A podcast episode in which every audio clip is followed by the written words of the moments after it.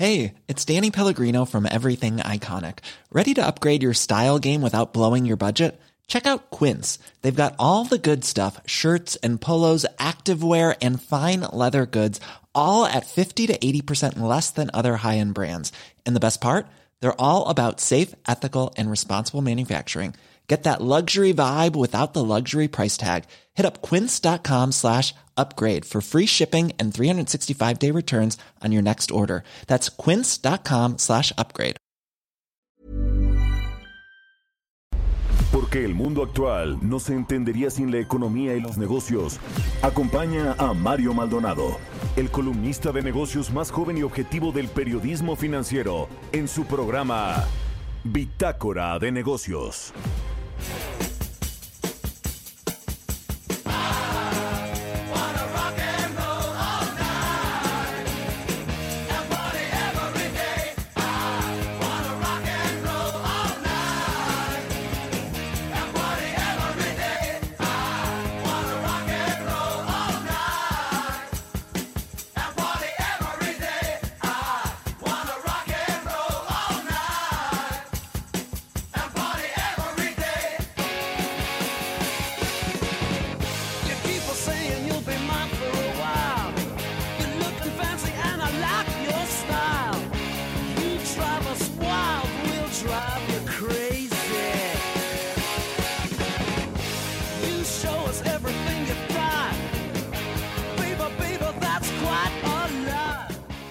¿Qué tal? ¿Cómo están? Muy buenos días. Bienvenidos a Bitácora de Negocios. Yo soy Mario Maldonado. Me da mucho gusto saludarlos en este eh, viernes 16 de abril del 2021.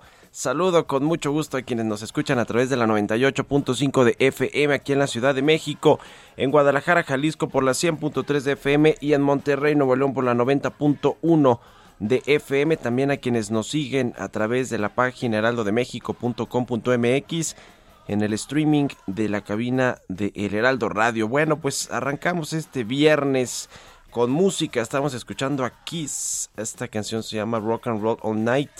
Esta semana estuvimos escuchando canciones de las mejores bandas que suenan en vivo.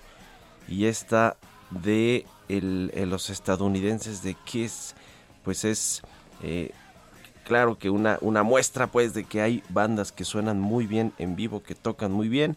Eh, Kiss es una banda de, hard rock eh, estadounidense y esta canción de Rock and Roll All Night es un icono de la banda. Ha sido elegida entre numerosas listas como eh, una de las mejores canciones de rock de todos los tiempos. Así que bueno, vamos a estar escuchando esta de Kiss en este viernes.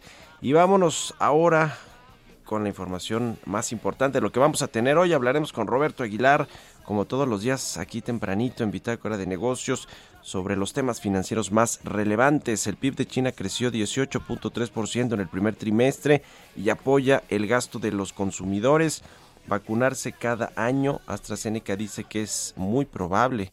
Veremos qué sucede con esta vacuna que por cierto pues ha generado eh, muchos problemas o por lo menos alertas en distintos países por la aplicación de esta vacuna y el tipo de cambio regresa debajo de los 20 pesos por dólar. Ayer cerró abajo de los 20 pesos el tipo de cambio y bueno pues esto es algo favorable para México, sí o no, para los importadores, sí, para los exportadores, no tanto, para los que nos envían remesas, no tanto, en fin, hay muchos matices que vamos a platicar con Roberto Aguilar.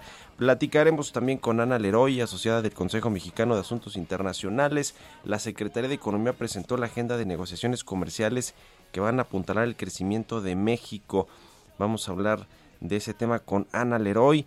También Justino Eugenio Arriaga Rojas. Vamos a platicar con el diputado del Partido de Acción Nacional sobre la aprobación de la ley de hidrocarburos.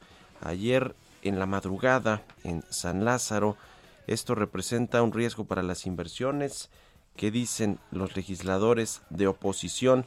Quienes pues eh, quizá le quisieron haber cambiado más de una coma. Pero pues el presidente y su aplanador allá en el Congreso Federal con Morena y sus partidos aliados, pues no, no le van a cambiar prácticamente nada y la redacción le preocupa mucho a los inversionistas porque se habla de eh, expropiaciones indirectas o cancelar y suspender contratos, pues eh, argumentando la seguridad nacional y seguridad energética. Ayer platicamos de este tema, en fin, hablaremos con el diputado Eugenio Arriaga, diputado del PAN. Y platicaremos también, como todos los viernes, con Jimena Tolama, editora en jefe del CIO.com, eh, sobre Grupo Modelo que entra al mercado de las fintech con una eh, plataforma que se llama CI. Es una plataforma de servicios financieros digitales.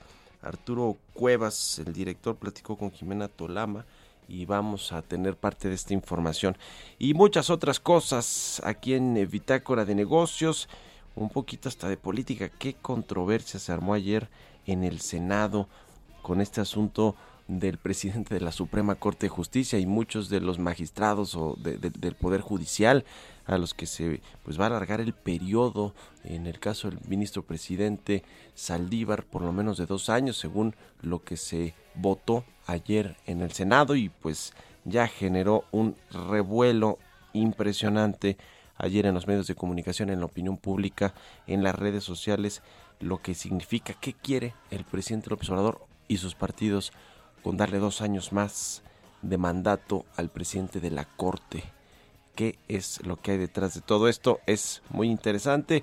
La eh, Secretaría de Comunicaciones y Transportes nombró nuevos titulares también en el aeropuerto de la Ciudad de México y la Agencia de Transporte Ferroviario. En fin, le vamos a entrar a todos estos temas hoy aquí en Bitácora de Negocios, así que quédense con nosotros. Vámonos ahora con Jesús Espinosa y el resumen de las noticias más importantes para comenzar este viernes 16 de abril.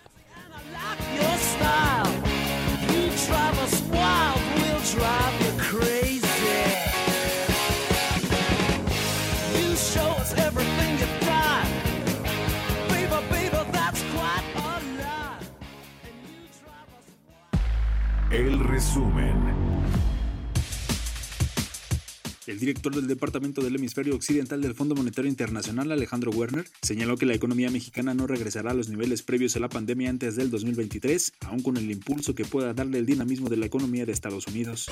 El presidente de la Confederación Patronal de la República Mexicana, José Medina Mora, manifestó que se espera que la ley de subcontratación que aprueben los senadores vaya en línea con lo acordado entre el gobierno, empresarios y trabajadores, tal como la dejaron los diputados y que su entrada en vigor sea a partir de septiembre, aunque agregó que podría haber modificaciones. En cuanto a la pandemia, señaló que falló la contención y que urge vacunar a todo el personal sanitario.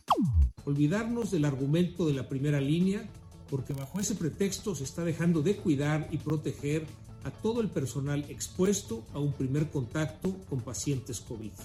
México debe estar del lado de los camilleros, trabajadores de administración y de limpieza, vigilantes, laboratoristas, enfermeras, odontólogos y médicos, sin distinguir si son del sector público o privado.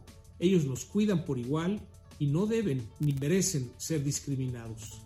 La UNEXPO dio a conocer que los gasolineros del país buscarán defenderse de las afectaciones que pudiera generar la aprobación en el Pleno de la Cámara de Diputados de la reforma a la ley de hidrocarburos. Ángel García Lascurain, presidente del Instituto de Ejecutivos de Finanzas, manifestó que el Comité Técnico Nacional de Estudios Fiscales está preparando una propuesta que va a contener diferentes elementos que promuevan la inversión y cómo aumentar la base tributaria. Este jueves, Carlos Salazar Lomelín fue reelecto como presidente del Consejo Coordinador Empresarial. El organismo explicó que se determinó aplicar el mecanismo de reelección automática por lo que Salazar Lomelín se mantendrá al frente del CCE para cumplir su tercer y último año de mandato. En un reporte, la calificadora HR Ratings recordó que los mandatarios estatales que dejen la gubernatura en las elecciones intermedias tendrán que liquidar la deuda de corto plazo tres meses antes de irse. Bitácora de negocios en El Heraldo Radio. El editorial.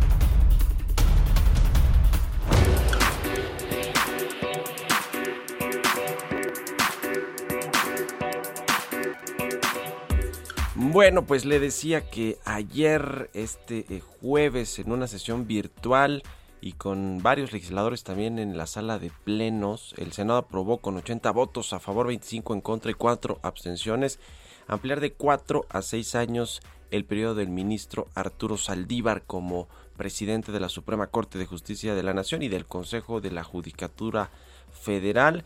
Esto es anticonstitucional o inconstitucional pues parece que sí. La Constitución en su artículo 97 establece que el periodo del presidente de la Corte será de cuatro años, pero Morena y sus partidos aliados aprobaron esta reserva a un artículo transitorio, el, número 13 de la nueva ley orgánica del Poder Judicial, que le permite a Saldívar permanecer hasta el 2024 dos años más en su cargo. Se aprobó ayer eh, rapidísimo este, eh, esta reserva o digamos esta reforma al, al, artículo 97 que no le prohibía, más bien que le prohibía estar más de cuatro años a un presidente en la corte. Y bueno, pues hubo ahí una sesión acalorada por momentos en el Senado con los partidos de oposición, por supuesto ahí Ricardo Monreal pues eh, eh, avalando pues esta, esta propuesta.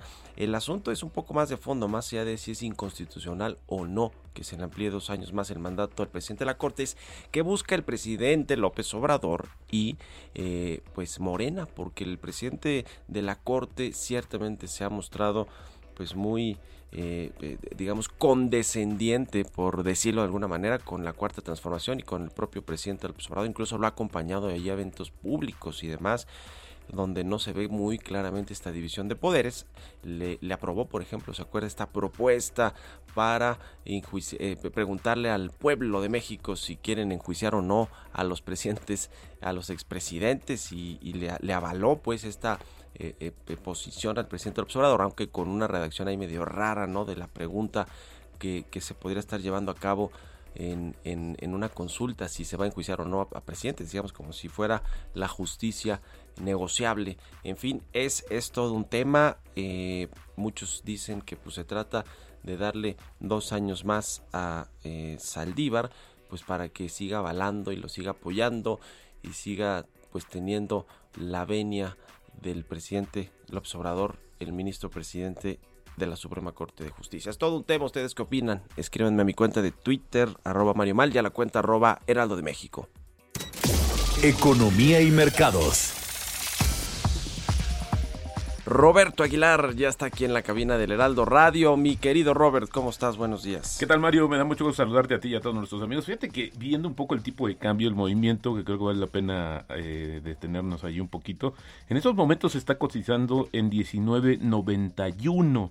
Nada más hay que recordar que en este año el nivel más bajo que ha observado justamente el tipo de cambio fue el 20 de enero, cuando llegó a niveles de 19.55 y el más alto ha sido 21.63. Así es que sí, el tema del tipo de cambio interesante por las repercusiones que comentabas tú al inicio. En enero de este año, ¿verdad? En enero de este año, así es. Entonces estamos hablando de los rangos más altos y más bajos que ha dado justamente en lo que va del año. Interesante también que casi, casi estamos tablas, Mario, en lo que va del año. Estamos apenas con una apreciación de 0.2%. Entonces, la verdad es que sí, interesante lo que está sucediendo con el tipo de cambio y las implicaciones que tiene eh, justamente para la economía mexicana, porque también este tema, pues sí tiene que ver una, tiene una relación directa con los precios de los combustibles en México. Y bueno, pues fíjate que entrando en materia, ya habíamos comentado que se esperaba el dato de China, que en realidad estuvo en, en línea con lo que se había esperado. La recuperación económica de China se aceleró en el primer trimestre para registrar un crecimiento récord del 18.3%, se esperaban 18.5%, desde la profunda caída del coronavirus del año pasado, impulsada por una demanda más fuerte interna y también en el extranjero, y el continuo apoyo del gobierno a las empresas más pequeñas. Fue el crecimiento más rápido desde, comenzar, desde que comenzaron los registros trimestrales en 1992 y del aumento del 6.5% del cuarto trimestre del año, pero se espera justamente que la expansión, fuertemente sesgada por la caída de la actividad un año antes, se modere a finales de este año y que el gobierno pues está centrando su atención en controlar los riesgos financieros por parte de lo que pudiera ser ya un sobrecalentamiento de la economía y bueno, pues con sus debidos eh, debidas manifestaciones como la inflación, que si quieres ahora hablamos justamente de este tema y las acciones mundiales pues alcanzaron un récord justamente al inicio de operaciones del día de hoy. El petróleo subió después de que los sólidos datos económicos de Estados Unidos y también de China reforzaron la expectativa de una fuerte recuperación mundial, el estímulo del gobierno y una serie de ganancias corporativas que superaron las expectativas. Los bancos están imparables. Ayer, por ejemplo, Citigroup anunció que triplicaba sus ganancias y justamente los signos de recuperación económica en los países que se encuentran por delante en la carrera de vacunación pues están ayudando a impulsar a los mercados de valores justamente a nuevos máximos en los últimos días. De hecho, acumulan seis jornadas consecutivas ganando y ayer los indicadores en Estados Unidos, los índices bursátiles también nuevamente posicionándose en niveles récord. Y bueno, te decía que la inflación ahora en, en, el caso de la zona euro se aceleró como se estimó inicialmente en marzo, impulsada principalmente por servicios y energía que tuvieron aumentos de precios. Los servicios fueron el principal impulsor del aumento y justamente también se dieron algunos datos o algunos incrementos en alimentos, alcohol y tabaco. Así es que también la zona euro pendiente y presionada por el tema de la inflación. Y bueno, ayer también, Mario, desde temprano se había anticipado y Estados Unidos impuso una amplia gama de sanciones a Rusia, incluidas restricciones a su mercado de deuda soberana para castigarlo por interferir en las elecciones estadounidenses del año pasado, piratería informática, acoso a Ucrania y otras presuntas violaciones. El gobierno de Estados Unidos incluyó en la lista negra empresas rusas, expulsó a diplomáticos rusos y prohibió a los bancos estadounidenses comprar bonos soberanos del Banco Central, el Fondo de Riqueza Nacional y el Ministerio de Finanzas de Rusia. Estados Unidos advirtió a Rusia que eran posibles más sanciones, pero dijo pues que no quería aumentarlas. Y bueno, pues es interesante porque apenas la semana, en esta semana, pues el presidente Joe Biden pues pidió una cumbre con eh, su homólogo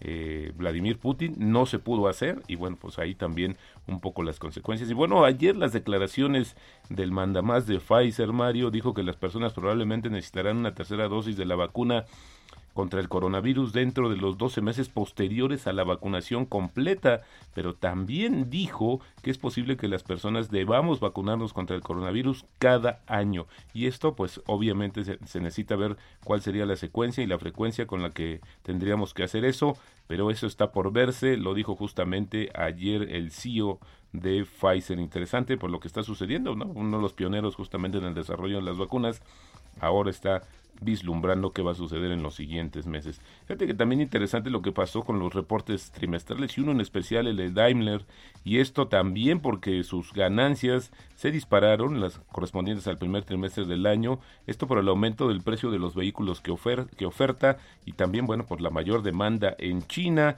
y bueno también ayer Mario eh, esto que comentó Fitch que el lento avance en la estrategia de vacunación así como las restricciones parciales a la movilidad en México mantienen bajo estrés los indicadores de desempeño del sistema bancario del país y también del de y bueno pues de, de México esto lo advirtió la calificadora Fitch y bueno pues interesante lo que está sucediendo porque dijo que el poco interés de las instituciones por otorgar crédito ante un entorno de baja confianza de los consumidores e inversionistas seguirá presionando la rentabilidad del sistema. El banco dice aquí tenemos para prestar. El tema es que quiénes van a solicitar los préstamos. Y bueno, ayer, Mario, tú crees que te gusta el fútbol, pues la posible fusión de la Liga MX de México y la, y la MLS de Estados Unidos sería un gran avance para el fútbol en la región al ofrecer más espectáculo y sobre todo pues más ganancias, más rentabilidad. Esto lo dijo ayer el presidente de la Liga MX, Miquel Arriola. Interesante porque son versiones que se han especulado desde hace tiempo de que esto podría darse, esta fusión.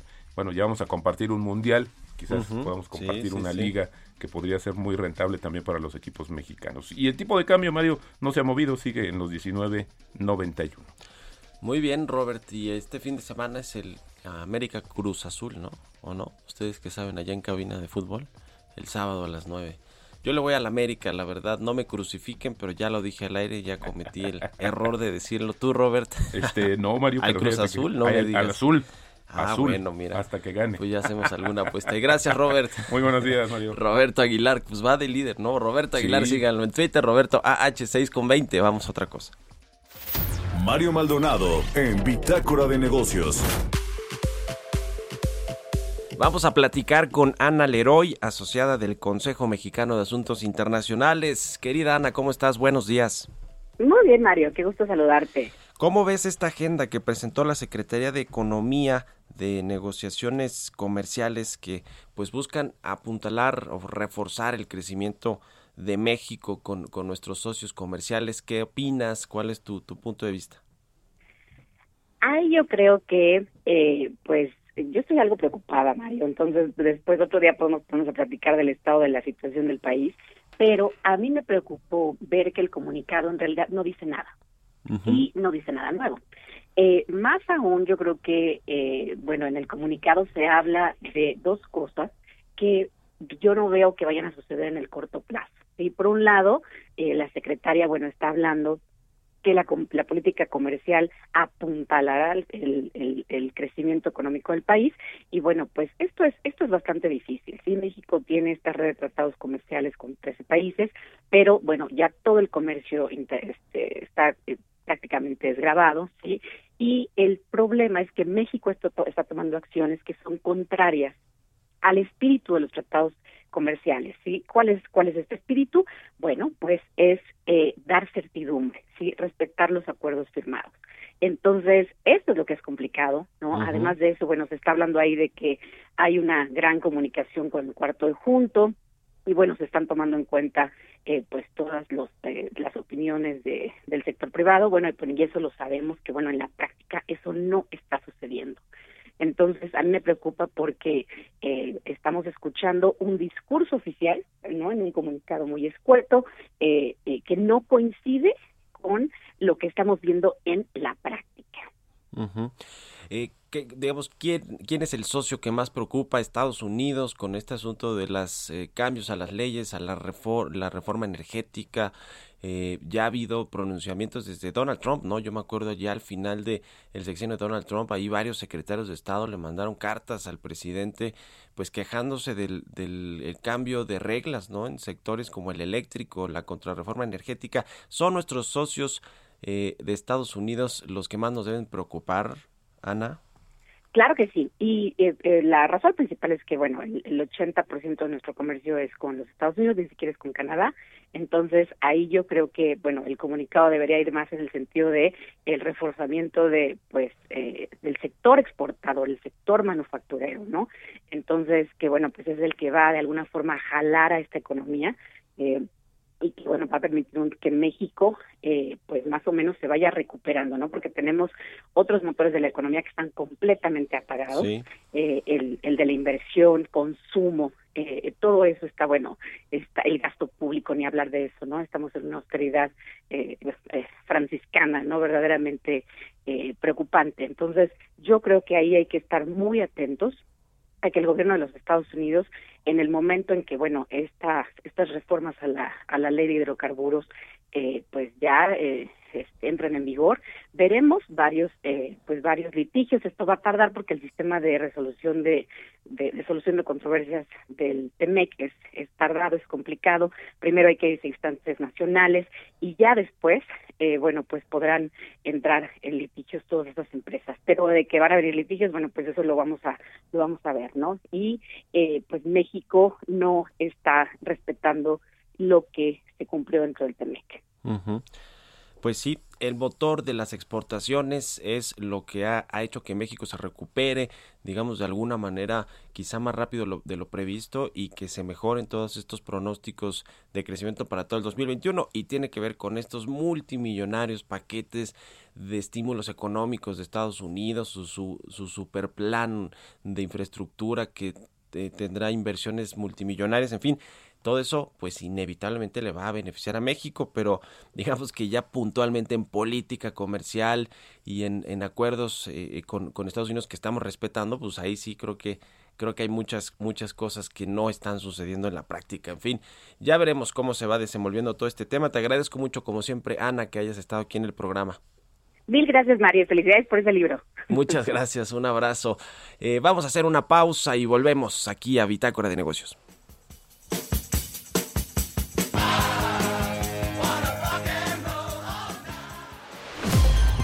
Continuamos en un momento con la información más relevante del mundo financiero en Bitácora de Negocios con Mario Maldonado. Regresamos. Heraldo Radio. Estamos de vuelta en Bitácora de Negocios con Mario Maldonado. Entrevista.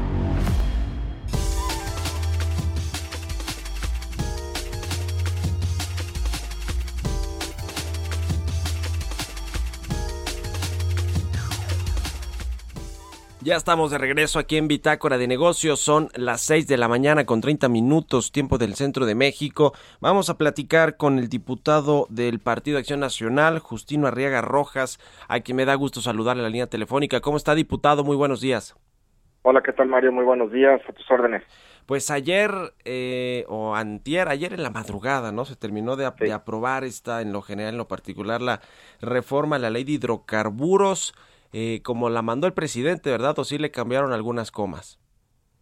Pues pero una adenda al final, ya sobre las eh, sobre el 15 para la hora, en la Comisión de Energía.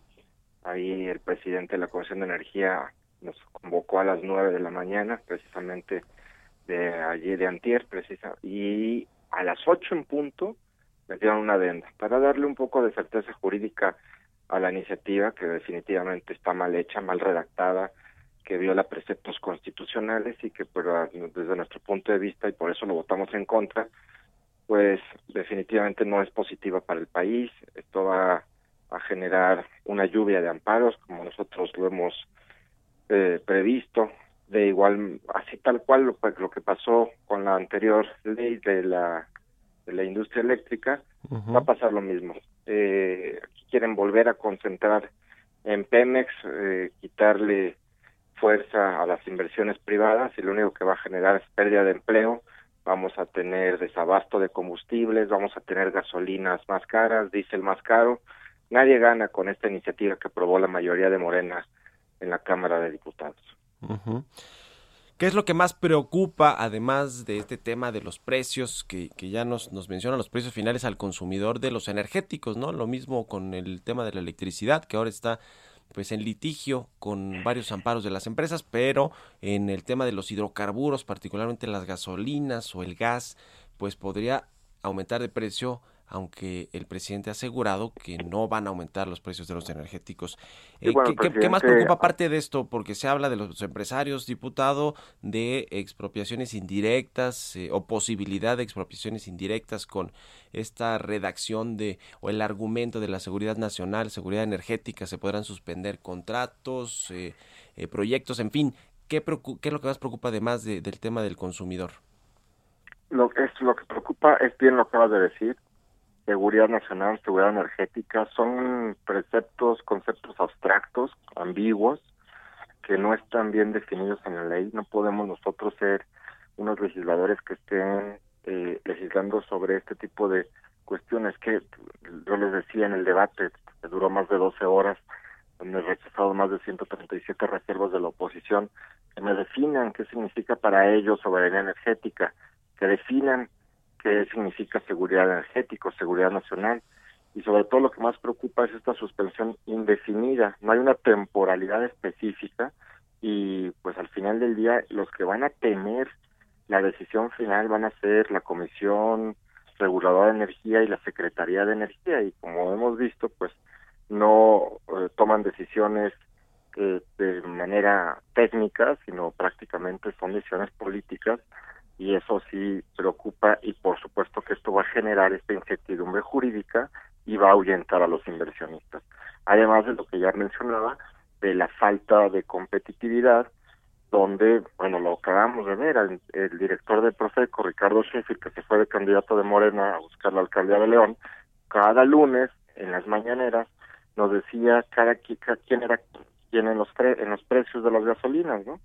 Donde incluso varias veces franquicias de Pemex, no de las otras empresas privadas, eran de las más altas en el costo de la gasolina y del diésel. Entonces, eso le va a pegar directamente al bolsillo de la gente, al bolsillo del consumidor, cuando le quitas la competencia económica y el libre comercio. Entonces, sí, sí es algo muy grave. Esperemos que el Senado de la República enmiende la plana y haga verdaderamente un análisis de esta de esta ley que se aprobó por la mayoría de Morena. Va a ir a la Cámara de Senadores y de ahí de regreso al Ejecutivo para que se promulgue, ¿verdad? Más esa es la, la, línea. Ese es el camino a seguir exactamente. Senadores y, luego... Y, ah. y luego regresa al, Ejecutivo para que ya se, se publique. Eh, ¿Y cuándo, cuándo estaría sucediendo esto? Pues la próxima semana más tardar, ¿no? Seguramente. Traen mucha prisa, traen mucha prisa, Mario ellos este yo sí realmente platicando con algunos diputados de Morena que, traen prisa porque saben que van a perder la mayoría en la próxima elección, entonces están tratando de sacar todo lo que les manda la presidencia de la República porque saben que no van a tener el mismo número de diputados y de diputadas. Y, y pues bueno, están sacando este tipo de iniciativas que están mal hechas, mal redactadas y que solamente pues la idea es quedar bien con su jefe, con el presidente y no con la gente y no con el pueblo de México. Ahora, el, el asunto de las inversiones, la confianza de los inversionistas, tanto los globales como los nacionales, eh, ¿esto realmente sí se ha reflejado en un, en un menor flujo de inversión, por ejemplo, extranjera en el sector energético o de los empresarios nacionales que operan pues en toda la cadena de, este sector, tanto en la parte de hidrocarburos como en, el, en la parte eléctrica? ¿Sí se ha reflejado, sí hay realmente un, un, un miedo pues eh, para invertir o que se hayan frenado por completo las inversiones? ¿Tienen ustedes datos de, qué ha sucedido eso en el sector energético en lo particular? Como son es relativamente estas dos eh, aprobaciones, tanto de la ley de la industria eléctrica como de hidrocarburos, pero hemos tenido ya varias reuniones, como no se puede incluso los parlamentos abiertos que hemos insistido en que se lleven a cabo, pero inversionistas tanto nacionales como extranjeros, pues sí están sumamente preocupados, no solamente porque se viola la Constitución, se violan tratados internacionales eh, en materia económica y comercial y también tratados internacionales en materia ambiental, como es el Acuerdo de París, donde México, la verdad, está haciendo el ridículo en el contexto internacional. Eh, y eh, esto lo vamos a estar viendo prácticamente a finales de este año. Ahorita no te podríamos decir exactamente cómo estará repercutiendo, pero de que sí hay una preocupación real, es, es, así es. Entonces, nosotros lo que nuestra responsabilidad es alertar de que de por sí la pandemia está afectando gravemente la economía del país, pues con esto prácticamente es el último clavo en el ataúd de la economía mexicana y pues no se ve una recuperación en el corto o mediano plazo.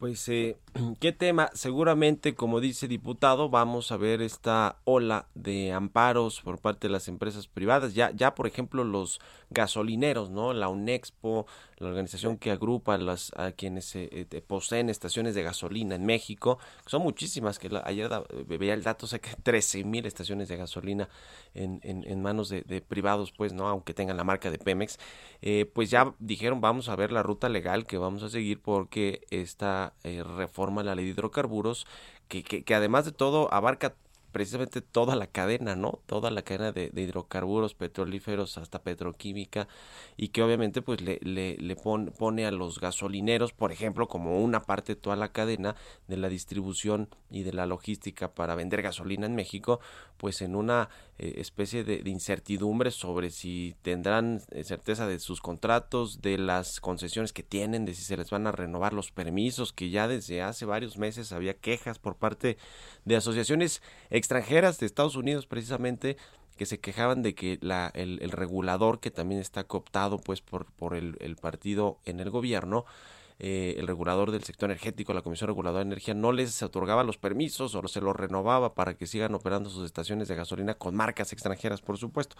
Eh, eh, todo esto es un tema, eh, ustedes auguran en, en, en ahí en el, en el, PAN, en la oposición, que va a haber este tema legal como lo, lo hubo con la reforma eléctrica.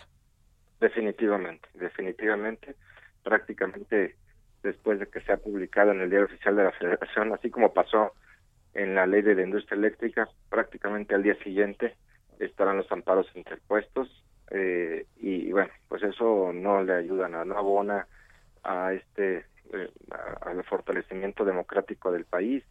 Eh, uh -huh. Eso sigue siendo una una lucha que nadie entiende, ¿no? Entre la competitividad económica del país y tener un control político, que es lo que nosotros entendemos sobre sobre CFE y sobre Pemex.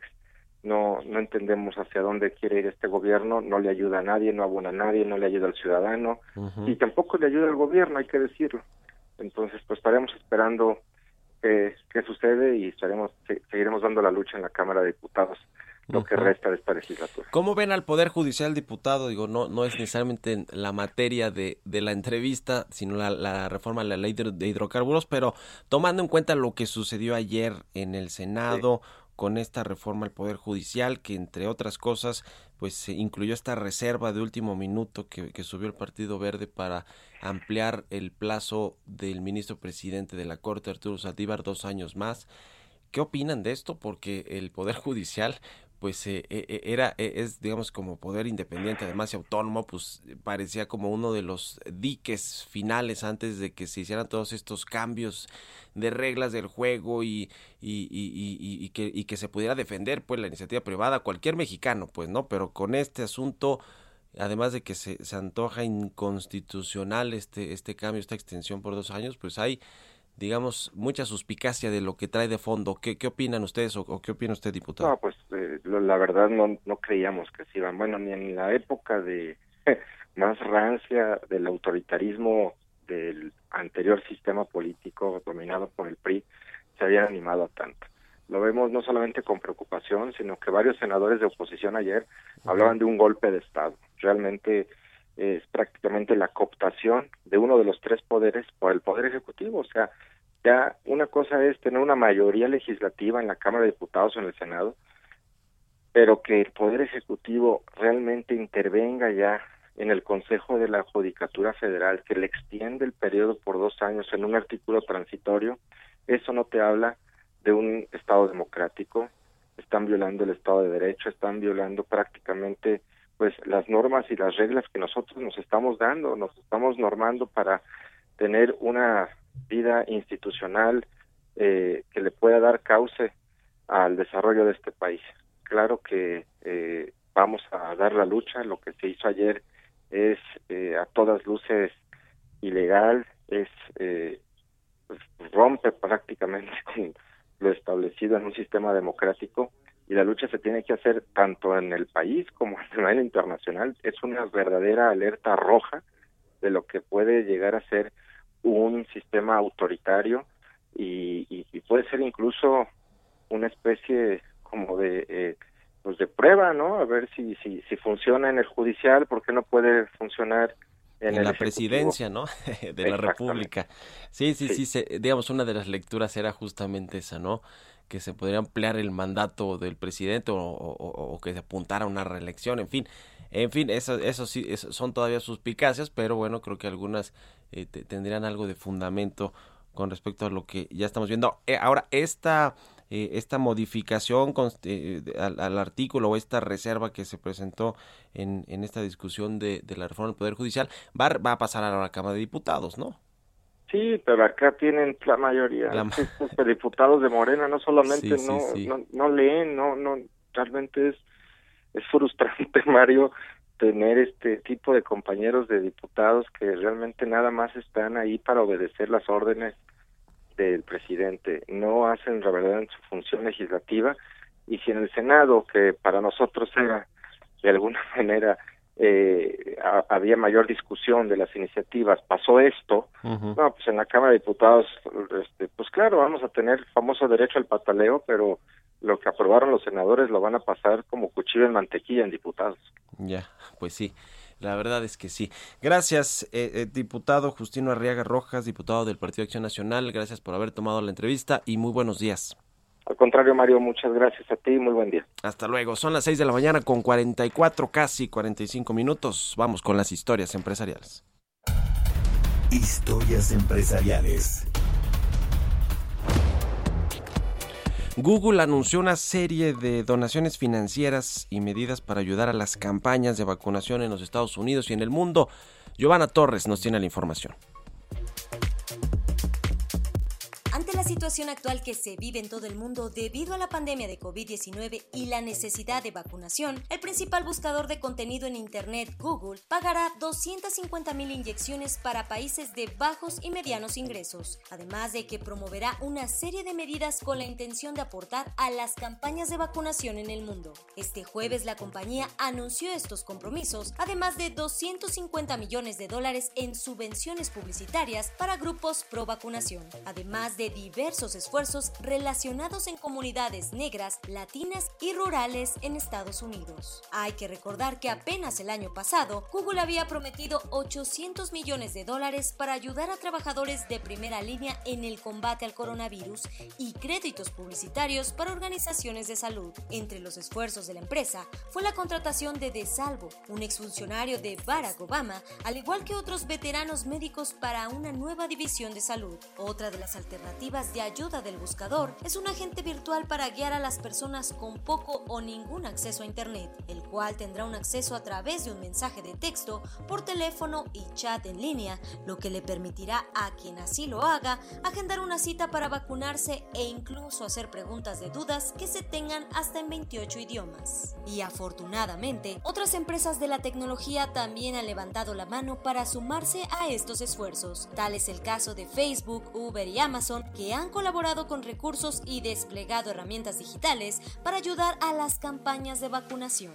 Para Bitácora de Negocios, Giovanna Torres. Innovación. Y bueno, como todos los viernes, ya está con nosotros Jimena Tolama, la editora en jefe del CIO.com. ¿Cómo estás, Jime? Muy buenos días, qué gusto saludarte. Querido Mario, muy buenos días, gusto en saludarte como siempre. No sé si recuerdas que a principios de año platicamos de cómo algunos gigantes, estas grandes empresas consolidadas en su segmento, comenzaban a meterse sigilosamente a industrias de reciente creación y de las que en absoluto nada tienen que ver con su negocio principal. Por ejemplo, Walmart y este gran revuelo que causó al enterarnos de que ya trabajaba en crear su propia empresa fintech para ofrecer servicios financieros a sus clientes. Bueno, pues aquí en México tenemos a una empresa que va por el mismo camino. No es ningún banco, con ellos es un poco obvio que den ese paso, pero no es obvio en el caso de una cervecera. Eso es lo que está haciendo Grupo Modelo, que tiene dos meses de haber lanzado ya su propia fintech, se llama CI. Grupo Modelo, junto con AB InBev, que es la dueña de Modelo, tiene una incubadora desde hace dos años, desde donde analizan qué pueden crear para mejorar toda su cadena de valor. Ejemplo, inventarios, compras consolidadas. Eso por supuesto incluye a dueños de pequeños restaurantes o tienditas de la esquina. Y el punto clave sigue siendo el tema del acceso al financiamiento, porque lo hacen por medio de familiares o con bancos populares, pero a tasas muy elevadas. Entonces nace CI, englobando muy bien este mensaje que quieren transmitir a estas personas de que sí pueden encontrar financiamiento a su medida. Por ahora están muy concentrados en su cadena de valor. Por ejemplo, los dueños de pequeños negocios pueden comprarles inventarios con financiamiento o también pedir créditos a largo plazo para remodelar su tienda. Quien está a cargo de esta nueva apuesta es Arturo Cuevas. Él es el CEO de CI, pero que antes de que Modelo lo fichara, estuvo 14 años en Citibanamex. Se conoce el teje y maneje y sabe de qué pie coge a la banca tradicional y cómo construir, por supuesto, pues un modelo fintech que funcione. Platiqué con él y lo que opina sobre esta carrera entre los bancos y las fintech es muy interesante y esto es un poco de lo que dijo. Mira, te diría que es, que es una, una muy sencilla, pero al mismo tiempo muy compleja de resolver, que es la agilidad. O sea, a nosotros nos permite, hoy lanzamos un modelo de crédito, no funcionó, dentro de dos semanas estamos probando otro, dentro de cuatro semanas estamos probando otro. Y entonces esa agilidad que, que te puede dar el estar en una startup que, de pronto no está sujeta a una política de riesgo, una burocracia, a un a un ecosistema que no permite esa innovación tan rápida. Por supuesto está innovando la banca y están haciendo unos gestores enormes y, e invirtiendo millones de dólares, pero la agilidad y, y, la capacidad de estar junto a un tendero y vivir lo que vive el tendero y decir, este es el crédito que tú necesitas, yo creo que eso es, es un gran diferencial.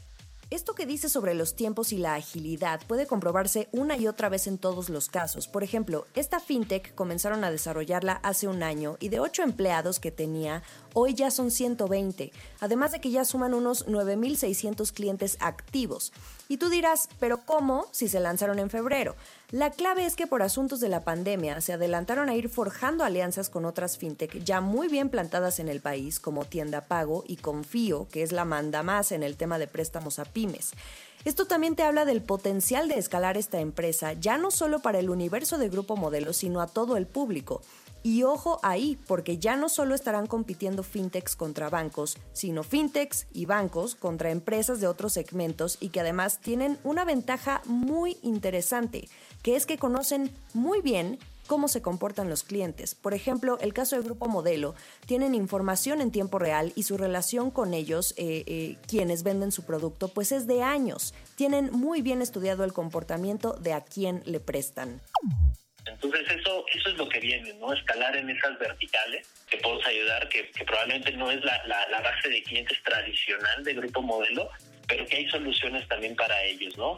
Adicionalmente, eh, queremos queremos tener una, una e-wallet que estamos desarrollando, que es una cuenta digital, para que todas aquellas personas que no cuentan con una cuenta de banco hoy, no se pierdan de todos los beneficios y los servicios financieros, ¿no? Como ves, Mario, ojo aquí, porque esto quiere decir que más adelante piensan escalar el negocio a más clientes en términos de préstamos, medios de pago y, como acabamos de escuchar, hasta en e-wallets. Esto es un modelo híbrido. En México tenemos más de 400 empresas fintech, todas encasilladas en subsectores. Eh, modelo a través de esta fintech ya se está metiendo a tres de estos, si tú te das cuenta.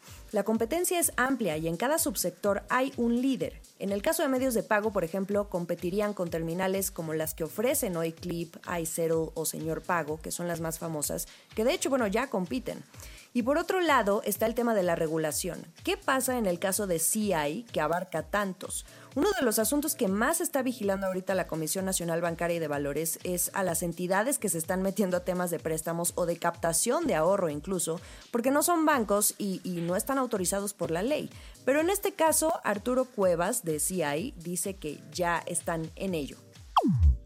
Sí, mira, estamos trabajando justo en esas, en esas eh, aprobaciones y ese licenciamiento. Tienes toda la razón. Es algo que, que, que, estamos cuidando muchísimo, este, para, para, sobre todo para construir esa confianza de toda nuestra base de clientes, ¿no? Entonces, este, estamos trabajando para ser también una, una entidad regulada. Habrá que seguir los pasos sin duda muy interesantes que están dando las empresas en el tema fintech, como es este caso de Grupo Modelo. Y por supuesto, más temas también de todo lo que ocurrió esta semana, sobre todo con otro tipo de fintechs como Coinbase, que es el exchange de criptomonedas que vaya debut que hizo en el Nasdaq. Todo en el CEO y sus redes sociales, mi querido Mario. Muchas gracias, Jime. Pues muy interesante lo que está haciendo Grupo Modelo y otras empresas en este eh, tema de las fintech. Es, es un, un, asunto muy importante y además ya muy, muy relevante para eh, todas las empresas y las operaciones financieras que hacen eh, hacia sus consumidores. Gracias a Jimena Tolama.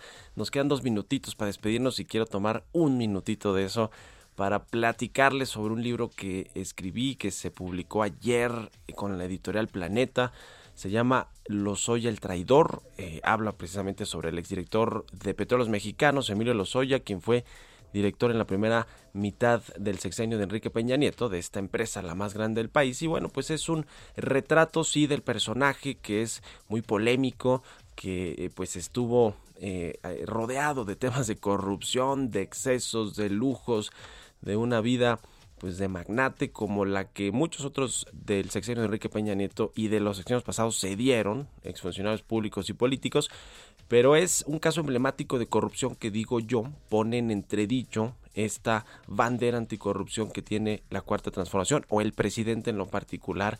Y luego de su extradición agarraron a Emilio Lozoya en España en julio, lo aprendieron eh, eh, lo, extraditaron a México y llegó pues a dar una serie de denuncias a 70 contra 70 exfuncionarios públicos de alto nivel y políticos desde tres expresidentes, Carlos Salinas, Felipe Calderón y Enrique Peña Nieto hasta eh, muchos legisladores, exsecretarios de Estado, políticos de alto rango, en fin, es un caso que hoy por hoy, por cierto, pues está en vilo no sabemos qué va a suceder con Emilio Lozoya.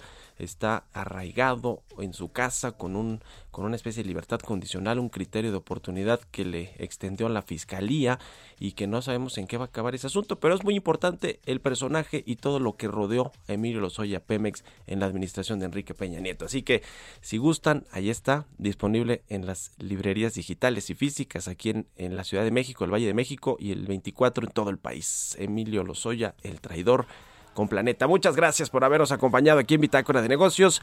Quédense con Sergio Sarmiento y Lupita Juárez aquí en el Heraldo Radio y nos escuchamos el próximo lunes a las 6. Buenos días. Esto fue Bitácora de Negocios con Mario Maldonado, donde la H suena y ahora también se escucha. Una estación de Heraldo Media Group.